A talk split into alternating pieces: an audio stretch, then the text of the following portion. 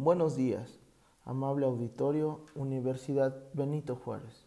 Soy el alumno Romelio Valencia Carranza de la licenciatura de Derecho. Esta tarde hablaré un tema en específico, que es el derecho internacional. Tenemos que tener en cuenta que es una disciplina jurídica del derecho. Para ir abordando el tema en torno al derecho internacional, Comenzaré diciendo a qué se refiere la palabra derecho. Sin más preámbulo, derecho jurídicamente hablando es el conjunto de normas que regulan el comportamiento del hombre ante la sociedad. De otro modo, tenemos que el derecho internacional va a ser regulado por normas. Dicho de otro modo, es el ordenamiento jurídico de la comunidad internacional. ¿A qué nos referimos con internacional? Al territorio, población y gobierno que en conjunto forman un Estado, una nación o un pueblo históricamente hablando. Y con este concepto, el derecho internacional tiene como objetivo principal que las relaciones entre los estados sea armoniosa, pacífica y colaborativa. ¿Cómo es que lo va a hacer?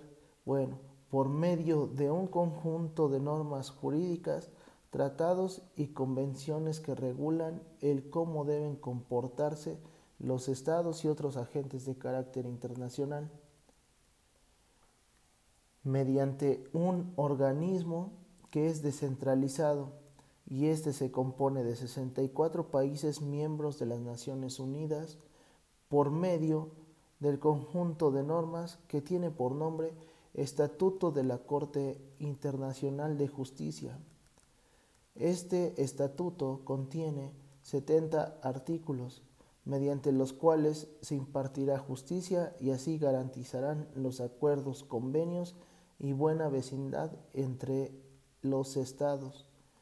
Para concluir mi tema, diré que el derecho internacional, antes llamado Ius Gentium o derecho de gentes, en otra época y en Alemania actualmente denominado el derecho de los pueblos, garantizarán la armonía mediante un ordenamiento jurídico impuesto por acuerdo de las naciones. Me despido de ustedes, amable auditorio. Espero haber sido claro y objetivo. Gracias.